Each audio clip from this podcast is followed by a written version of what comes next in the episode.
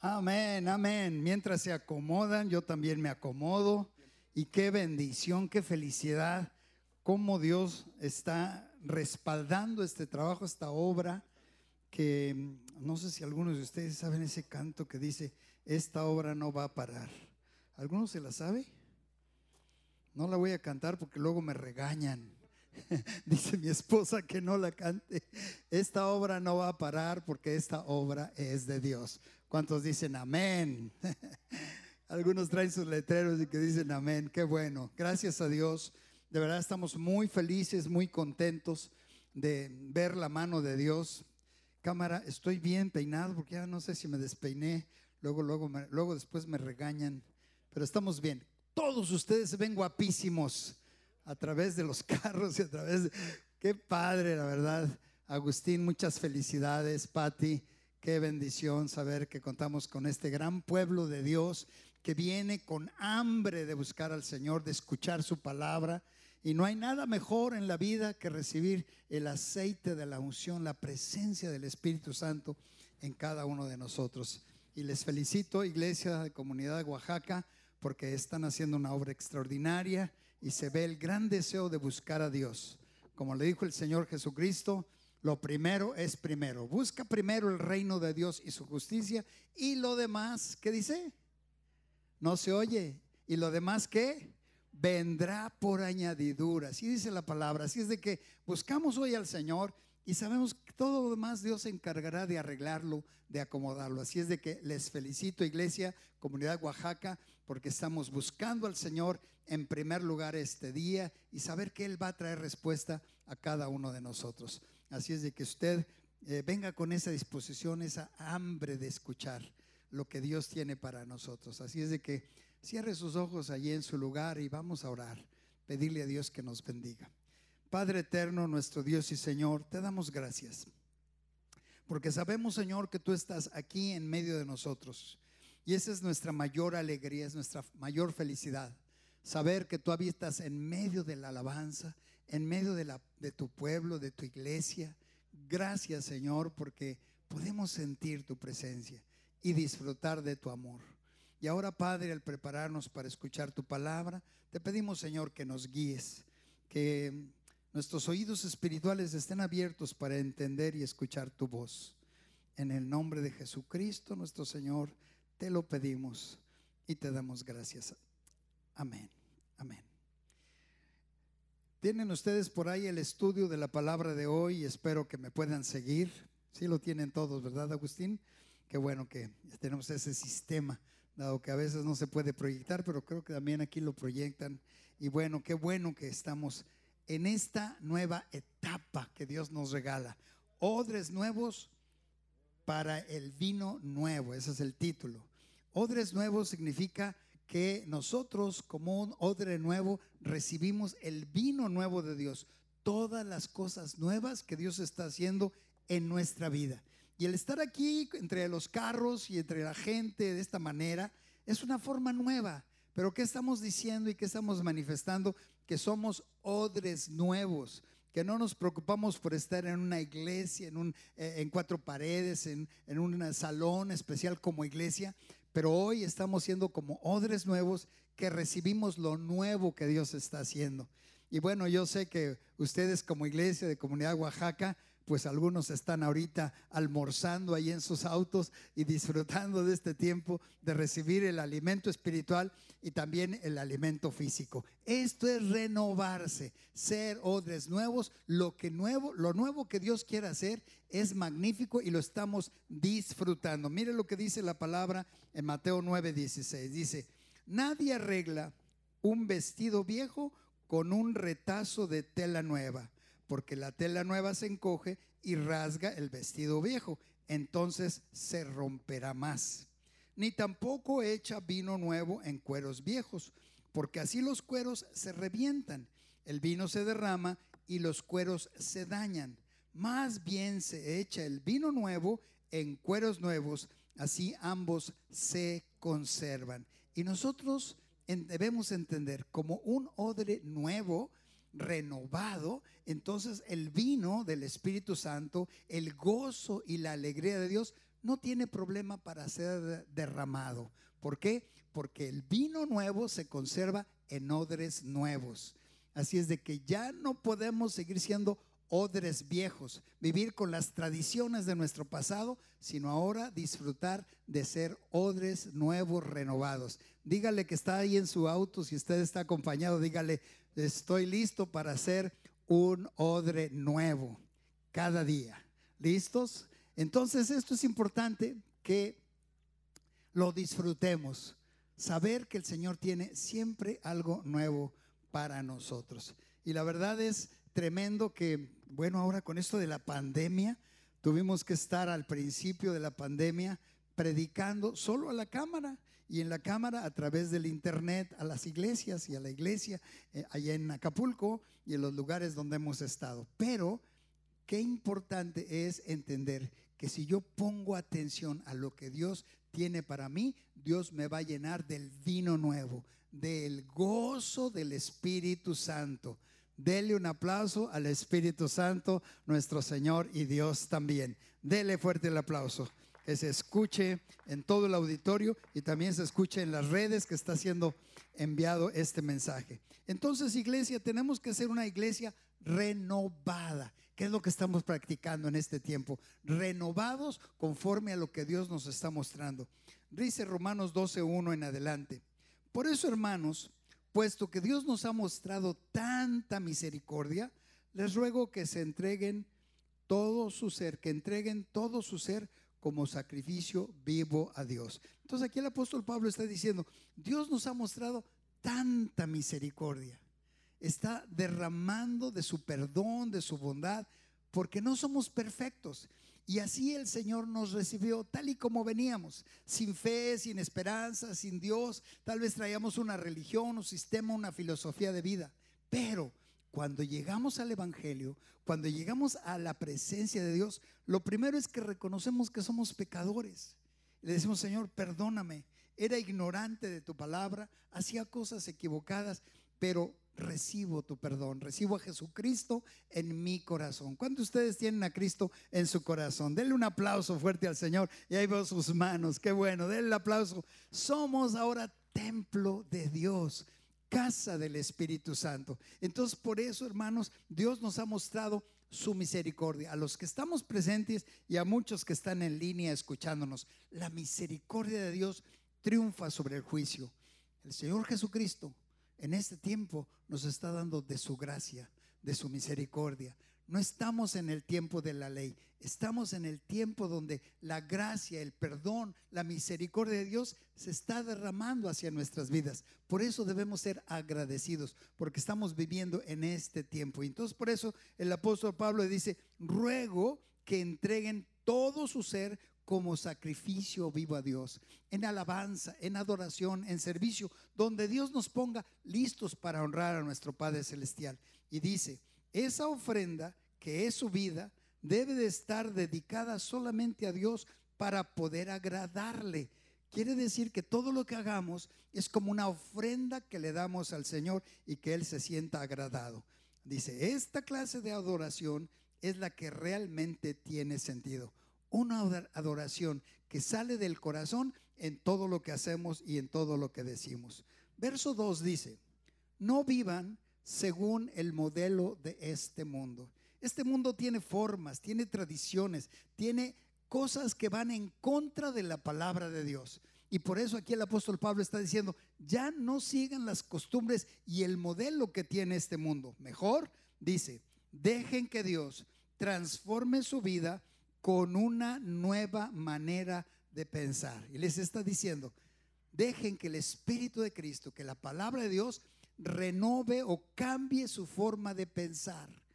Si seguimos pensando como pensábamos antes y si seguimos viviendo como vivíamos antes, no vamos a poder entender y disfrutar lo que Dios tiene preparado para nosotros. Pero por eso aquí el apóstol Pablo está diciendo, tienen que renovar su forma de pensar. Y dice, así podrán entender y aceptar lo que Dios quiere para ustedes. Si tenemos una mente renovada, vamos a entender lo que Dios tiene y vamos a disfrutar lo que Dios tiene para nosotros, cosas buenas. Dice, también van a disfrutar que Dios es bueno, perfecto y agradable. Lo que Dios tiene para ti, mi hermano, mi hermana, y esto lo hemos comprobado durante muchos años, los planes que Dios tiene para nosotros son de excelencia, son maravillosos, son extraordinarios. Y una vez que entramos al camino del Señor, a su palabra, y vamos poniendo por obra lo que Él nos enseña, vamos diciendo, híjolas, Dios mío, tú tienes razón. Tu voluntad, tu palabra, todo lo que tú tienes para mí es bueno, es agradable y es perfecto. Me bendice, Señor, todo lo que tú eres y dices para mí. Dele un aplauso al Señor. Fuerte el aplauso para el Señor, porque Él ha sido bueno y es agradable y perfecta su voluntad. Verso 3 dice, por el favor que Dios me ha mostrado, les pido que ninguno se crea mejor que los demás. Aquí el apóstol Pablo está diciendo, les pido que cada quien tenga un pensamiento de sí mismo no mayor a los demás, que no se que no se les suba, en otras palabras, podríamos decir, que se mantengan humildes, porque Dios dice en su palabra que si nos mantenemos bajo la poderosa mano de Dios en humildad, al tiempo de Dios Él nos exaltará, pero que sea Él quien nos exalte, quien muestre su gloria sobre nuestras vidas. Y nosotros no tener mayor concepto de nosotros mismos, sino el que debemos de tener. Una vida confiando y, confiando y dependiendo del Señor siempre. Pero cuidar que no nos sintamos más que lo demás. Dice que ninguno se crea mejor que los demás. Más bien, usen su buen juicio para formarse una opinión de sí mismos conforme a la porción de fe que Dios le ha dado a cada uno. La fe viene por el oír y Dios nos da una porción de fe. Cada vez que escuchamos la palabra, el mensaje de Dios, en un estudio, en una reunión, en la iglesia, Dios nos está dando semillas que son depositadas en el corazón. Y al tiempo de Dios, mis hermanos, dará fruto y veremos que nuestra vida va siendo cambiada. Vamos siendo transformados. Ya no nos quedamos igual que antes. ¿Por qué? Porque la porción de fe que Dios nos da cada día, estamos ávidos, deseosos, deseando con todo nuestro corazón escuchar lo que Dios tiene para nosotros cada día. ¿Cuántos dicen amén? Dele el aplauso al Señor. Sí, queremos recibir más del Señor cada día. Verso 4 dice, todos tenemos un cuerpo, un cuerpo formado de muchas partes y cada una tiene una función distinta. Esto lo vemos físicamente. Mis ojos, mis oídos, mi nariz, mi boca, mis manos, mis piernas, mis pies, todo mi ser es un cuerpo de varias partes, formado de varias partes de parte de Dios y tenemos funciones distintas. Dígale a su hermano que está a su lado, somos distintos pero compatibles distintos pero compatibles. Esto es, todos como un cuerpo nos necesitamos. Así sea el dedo chiquito del pie, eh, del pie, ¿verdad? Uno de los dedos chiquitos. Necesitamos de ese dedo pequeño, necesitamos del dedo gordito, necesitamos de los brazos, de las piernas. Todo es necesario. Cada uno tiene una función distinta. Entonces, hermanos, como iglesia, somos un cuerpo que tenemos diferentes funciones y nos complementamos. ¿Para qué? Para que seamos una iglesia en total unidad por el Espíritu de Dios. Y dice, así pasa con nosotros. Somos muchos, pero todos formamos un solo cuerpo en nuestra relación con Cristo. Como parte de ese cuerpo, cada uno pertenece a los demás. Pero Dios, en su generoso amor, le ha dado a cada uno dones diferentes. Esto es bien importante, diferentes dones, diferentes capacidades, diferentes habilidades para que el cuerpo de Cristo se vaya complementando. Entonces tú nunca puedes, debes pensar menos de ti mismo ni menos de los demás. Dios nos ha repartido diferentes dones y talentos. No todos predican, no todos enseñan, no todos hacen una misma cosa. Todos somos diferentes para complementarnos. Y aquí lo dice. Pero Dios en su generoso amor le ha dado a cada uno dones diferentes. Si uno tiene el don de la profecía, que lo use de acuerdo con la fe que tiene. El que recibió el don de servir, que se dedique a servir como un extraordinario grupo de servidores que tenemos aquí. Denle un aplauso a todos los servidores en los controles, en, las cámaras, en el sonido, los que nos dan. Hoy qué rico está este, este restaurante que tienen aquí. Todos son, somos parte de servidores y eso es algo bien bonito que el Señor está diciendo. El que sirve, que se dedique a servir, que lo haga con alegría y con gran disposición. Y luego dice, el que recibió el don de enseñar, que se dedique a enseñar. El que recibió el don de animar a otros, como el payasito este, ¿cómo se llama? Trompito, ¿cómo se llama?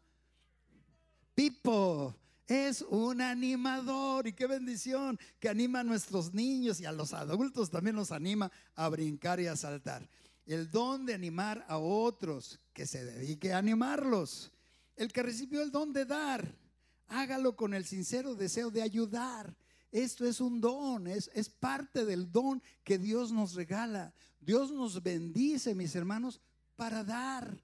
Si somos una iglesia que ha entendido el plan de Dios, recibe de Dios, pero también lo que tiene lo comparte y lo da. Aquí está diciendo eso, que el que ha recibido el don de dar, hágalo con sincero deseo de ayudar, de colaborar, de bendecir a los que le rodean. El que recibió el don de dirigir, hágalo lo mejor posible. Felicidades, Agustín, Patti.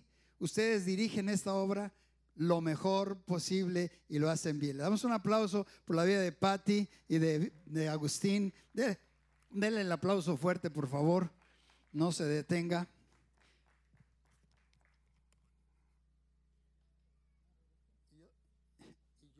Y yo estoy hablando con el agua.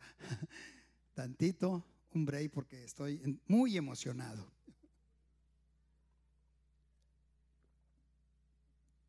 Emocionado de estar en mi casa. ¿Es mi casa? Ustedes son mi familia y les digo que los amo. Mucho hemos orado por Oaxaca, mucho hemos pedido al Señor que haga milagros, señales, prodigios y que se manifieste. Y vemos claramente la obra de Dios en este lugar. Así es de que con alegría, con gozo, estamos dirigiendo. Y así lo hacen sus pastores aquí en Oaxaca. El que recibe el don de ser compasivo con otros, hágalo con alegría. Tenemos que tener compasión de nuestros hermanos, de los que nos rodean. ¿Por qué? Porque no somos perfectos. Ni hay iglesia perfecta, ni pastor perfecto, ni siervos perfectos. Estamos necesitando siempre tener compasión los unos de los otros. Y así lo debemos de hacer, con sincero y real amor. Dice, detesten el mal y apéguense solo al bien.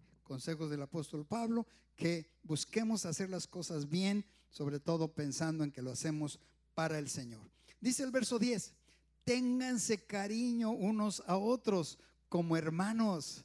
Yo aquí veo un cariño desbordado, cómo se aman, se bendicen, se, se disfrutan unos a otros. Y ese es el plan de la iglesia. Jesucristo estableció la iglesia para que la iglesia sea un lugar de remanso, de alegría, de solaz, de, de, donde recibimos el agua bendita de Dios. Dios lo diseñó para que seamos bien bendecidos, tenernos cariño como hermanos que somos.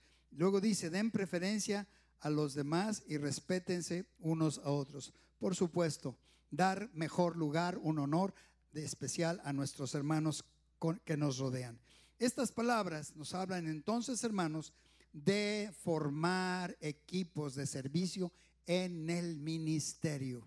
Cada uno de nosotros, mis hermanos, somos llamados para servir al Señor, pero no lo podemos hacer solos o independientes o como el llanero solitario. Tenemos que entender que somos llamados para estar en unidad, en equipos de servicio para la obra que Dios nos encarga, permitiendo de esa manera que la iglesia crezca saludablemente con el mismo propósito siempre de honrar al Señor. Mire lo que dice Primera de Pedro 2, verso 5. Ustedes también son como piedras vivas que Dios utiliza para construir un templo espiritual. Piedras vivas. Cada uno de nosotros vamos siendo acomodados por el Espíritu Santo en diferentes formas para servir, para bendecir, para dar, para atender, en fin, en diferentes áreas. Dios nos va acomodando como piedras vivas del templo espiritual que Él está levantando.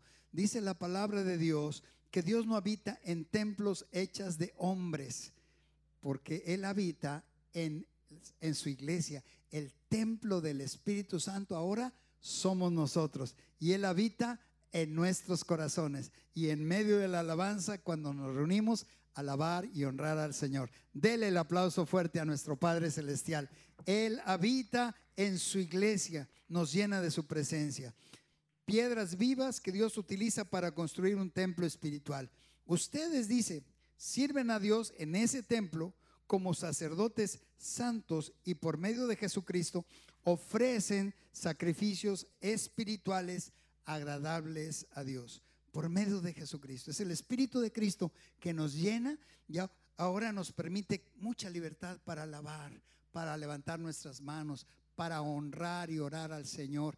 En fin, es el Espíritu de Cristo que nos lleva como un templo, como un cuerpo, unidos para alabar a nuestro Padre Celestial. Así es de que esos eh, sacrificios que ofrecemos son agradables a Dios porque lo hacemos como iglesia. Hermanos, al servir a Dios, lo estamos alabando al Señor con todo lo que hacemos, con todo lo que decimos. Esto es bien importante. Si ahora yo soy templo de Dios, soy casa del Espíritu Santo, yo debo de buscar de buscar en todo honrar a Dios, ser una persona, un conducto de, recibir la bendición de Dios y luego pasar la bendición, ser testimonio del poder de Dios en nuestras vidas.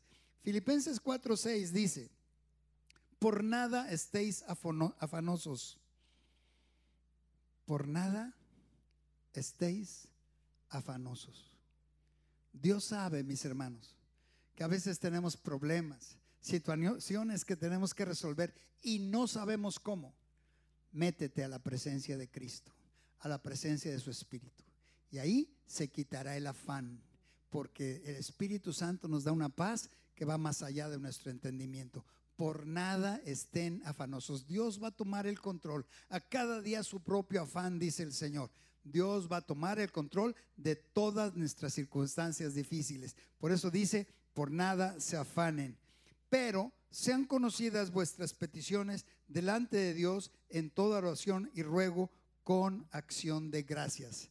Oremos en lo particular y en lo general. Pidamos a Dios dándole gracias de antemano porque Él va a tomar el control de las cosas.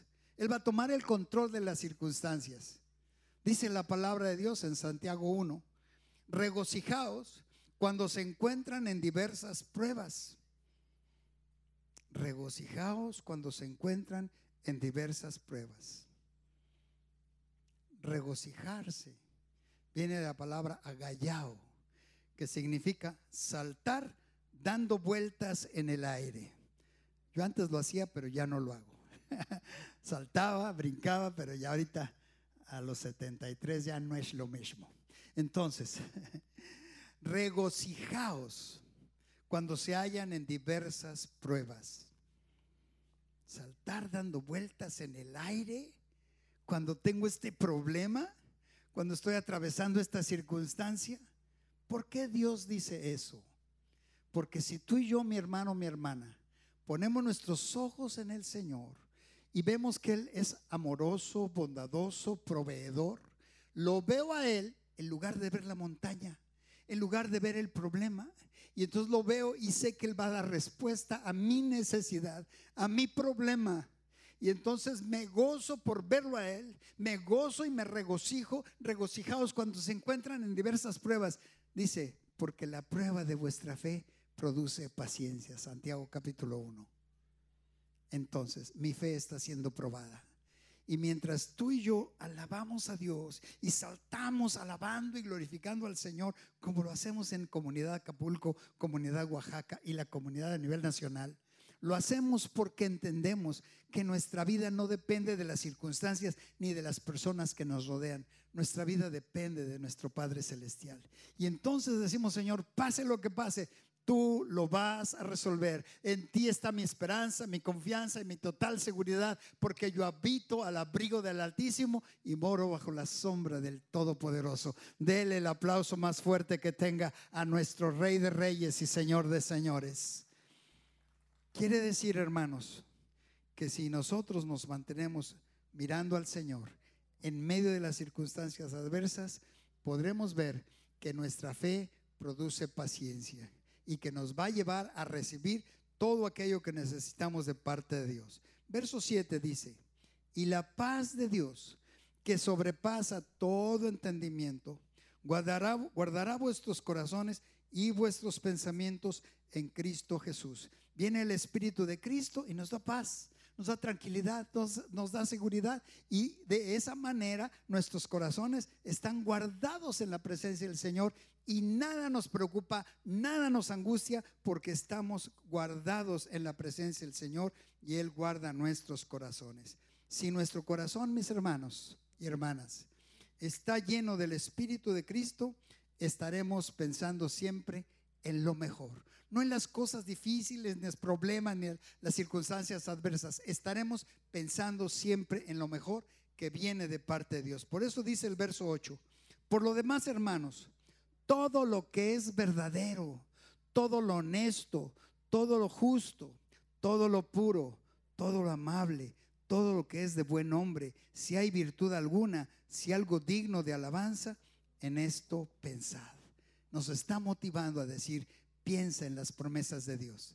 Miles de promesas están en la palabra. Si tú y yo no leemos la palabra, si no nos renovamos constantemente conforme a la palabra, vamos a encontrar que nos vamos a encontrar en dificultad para recibir la respuesta de Dios.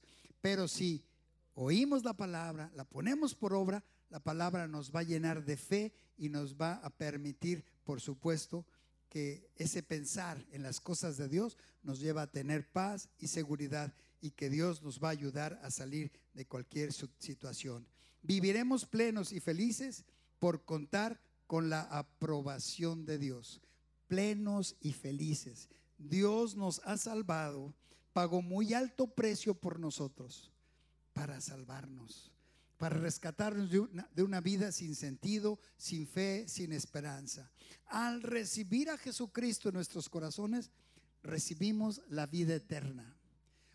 Porque de tal manera amó Dios al mundo, de tal manera nos amó, que dio a su Hijo unigénito, a Jesucristo, para que todo aquel que en Él cree no se pierda, no esté perdido, sino que tenga vida eterna. Este versículo lo sabemos, lo debemos de saber todos. Dios pagó muy alto precio para que tengamos vida eterna. Y viene Jesucristo a la tierra y da el mensaje y dice, yo he venido para que tengan vida y vida en abundancia.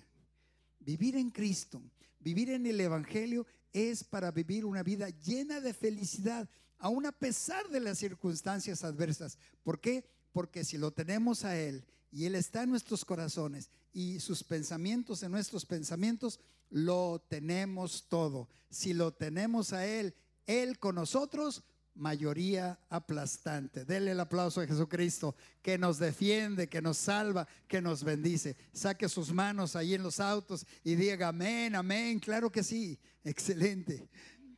Porque no oigo sus aplausos para acá, pero sé ya sus manos me animan. Y qué importante entonces, el Evangelio, mis hermanos, es para disfrutar la vida. No es para cargar una serie de ordenanzas y de leyes. No, no, no, no. El Evangelio es la obra de Dios que con cariño, con bondad, nos va a ir formando, como el alfarero trabaja con el barro. Nos va dando forma poco a poquito. Humillados bajo la poderosa mano de Dios, vivimos bajo su mano para que Él nos exalte cuando sea tiempo, que nos muestre como una obra de arte, una obra perfecta, un, un, ejemplo de vida para los demás. Es Dios, mis hermanos, formándonos y vaya que si nos tiene paciencia. ¿Verdad que nos ha tenido paciencia Agustín, Lulú, Pati? Mucha paciencia. Y si Él nos ha tenido paciencia a nosotros, lo menos que podemos hacer los pastores es tener paciencia con la iglesia, con amor, con bondad, con, con todo nuestro corazón, tenerles paciencia para que todos vayamos, vayamos siendo perfeccionados hasta llegar a la estatura del varón perfecto que es Jesucristo. Esa es la meta, mis hermanos. No te compares con las demás personas. nuestro, nuestra comparación es Jesucristo. Y a Él debemos de imitar, a Él debemos de seguir y en Él debemos de poner nuestra total y absoluta confianza. Salmo 1 dice la palabra, qué alegría para los que no siguen el consejo de malos, ni andan con pecadores, ni se juntan con burlones. Qué alegría, qué felicidad, dice aquí. Aquellos que no están relacionándose con personas nefastas de pecado y que quieren alejarnos de Dios. Muy felices los que nos apartamos para buscar a Dios. Eso es lo que está diciendo aquí. Y dice el verso 2, sino que se deleitan en la ley del Señor, meditando en ella día y noche. Muy felices los que meditan, los que piensan, los que entendemos que estar con el Señor es lo que más nos conviene, es lo que más necesitamos, estar deleitándonos en las cosas de Dios, meditando en lo que dice Dios, escuchando la palabra, entendiendo la palabra y poniendo por obra la palabra de Dios. Bienaventurados los que se deleitan en la meditación de la palabra. Dice verso 3, son como árboles plantados a la orilla de un río. ¿Saben que un árbol plantado a la orilla del, río es frondoso, es verde, es vigoroso y da fruto? Eso es lo que quiere Dios para cada uno de nosotros, que seamos esos árboles plantados a la orilla de un río, que siempre dan fruto en su tiempo, sus hojas nunca se marchitan y prosperan en todo lo que hacen. Ese es el plan de Dios. Que nosotros al conocer del Evangelio, al conocer de la palabra, seamos como árboles plantados junto a corrientes de aguas, que dan su fruto a su tiempo, su hoja no cae y todo lo que hacen prosperará. Todo es todo, mis hermanos. Cuando nos ponemos en las manos del Señor, todo lo que hagamos, Dios lo va a bendecir, lo va a prosperar. Es evidente, Agustín y Patti, están haciendo la voluntad de Dios y les agradezco y los felicito. De verdad, de todo corazón. Al hacer la voluntad de Dios, todo lo que hagan prospera. Y esto, hermanos, es poco con lo que Dios va a hacer. Esto es una palabra de profecía que Dios me dijo. Esta iglesia se multiplicará y seguirá creciendo y se multiplicará porque ustedes están sembrando la buena semilla en buenos corazones. Corazones fértiles, tierra fértil, que al tiempo de Dios dará fruto, ya que habrá pastores, más siervos, más siervas, más grupos de alabanza, se multiplicarán como la semilla que crece en el campo, en multiplicación al 30, al 60 y al 100 por uno. ¿Por qué? Porque todo lo que hacen, Dios lo prospera.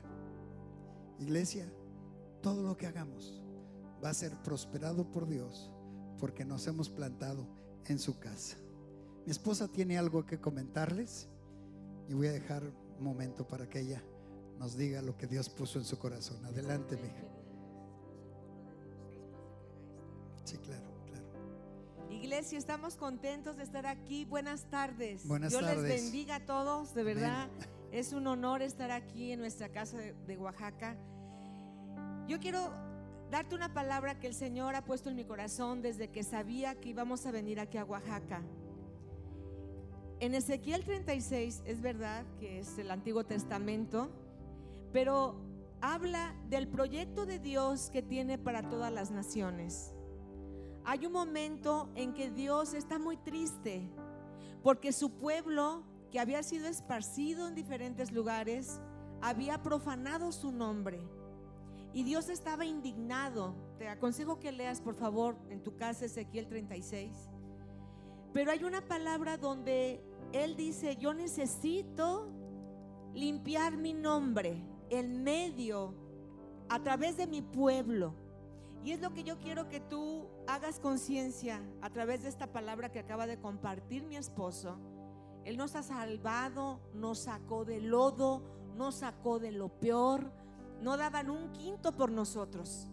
Sin embargo, eh, nosotros somos el Israel espiritual. Sabemos que Dios está tratando con su Israel en lo natural, pero nosotros somos el Israel espiritual y las promesas nos pertenecen también a nosotros por el puro hecho de creer en Jesucristo.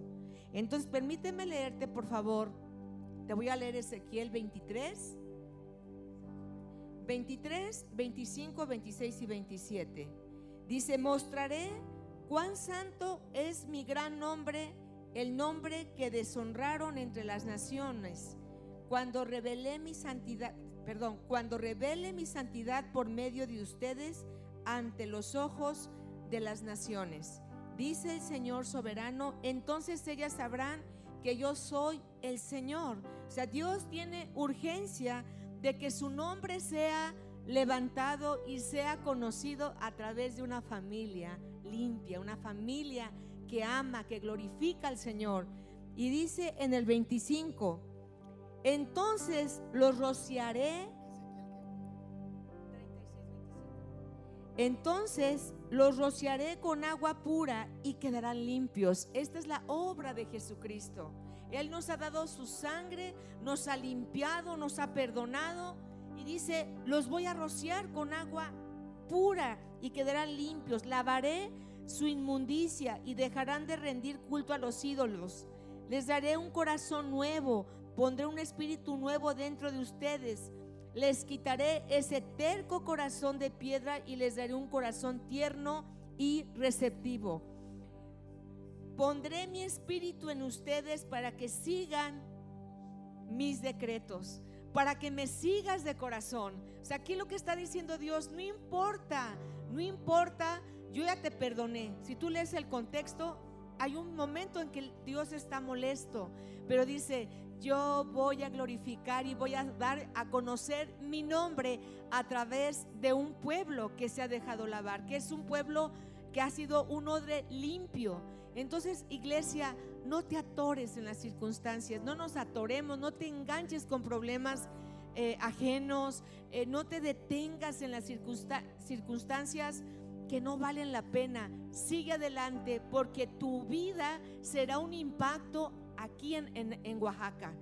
Eres alguien especial. Dice la palabra que Dios nos levantó, nos sacó de las tinieblas para sacarnos a la luz admirable. Antes no éramos un pueblo, no éramos nadie. Y ahí dice en ese capítulo, dice, y lo hago porque yo quiero. Dice, no porque te lo mereces. Y dices, ay, híjole, perdóname Señor. Entonces estamos aquí por pura gracia. Entonces, quiero que sepas que debes sentirte muy bendecido, privilegiado por ser parte del pueblo de Dios. Que poco a poco, con el proceso que está diciendo mi esposo, vamos a conquistar este lugar, porque este lugar necesita ser eh, ganado y lo, y lo, va a hacer el Señor a través de una vida consagrada, de familias que están comprometidas, no con un sistema religioso, sino que están conectados con el Rey de Reyes, Señor de Señores, y decirle gracias Señor porque me salvaste. Les pedí a, los, a la banda que entonara un canto precioso. Va a orar primero a mi esposo. Cierre sus ojos ahí en su lugar. Gracias Señor. El Espíritu de Cristo está ahí cerca de usted. Está escuchando sus pensamientos y sus sentimientos. No dude. Hable con Él. Hable con Él. Padre, te damos gracias porque podemos entrar al trono de tu gracia para alcanzar oportuno socorro y ayuda en nuestra necesidad. Padre eterno, lo que más necesitamos es tu presencia en nuestros corazones. Has dicho, les daré un corazón de carne, corazón nuevo para seguir tu palabra, tus preceptos, tu bondad, tu voluntad. Dios, te pedimos por esta amada iglesia de Oaxaca. Bendícelos, satúralos del vino nuevo, que sean odres nuevos, renovados, para que puedan ser ejemplo a nuestra sociedad. Porque mientras tú vas salvando familias, nuestra sociedad será siendo transformada. Gracias Señor, porque tú haces la obra de renovar, de cambiar, para llenarnos de tu espíritu, del vino nuevo, la alegría y el gozo de la salvación.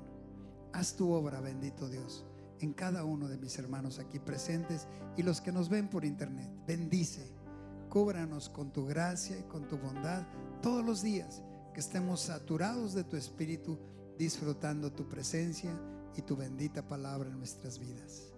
En el nombre maravilloso de Jesucristo te lo pedimos y te damos gracias, Señor.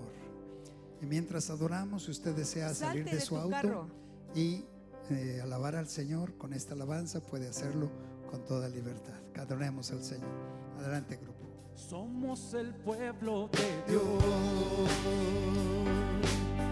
Somos un pueblo especial.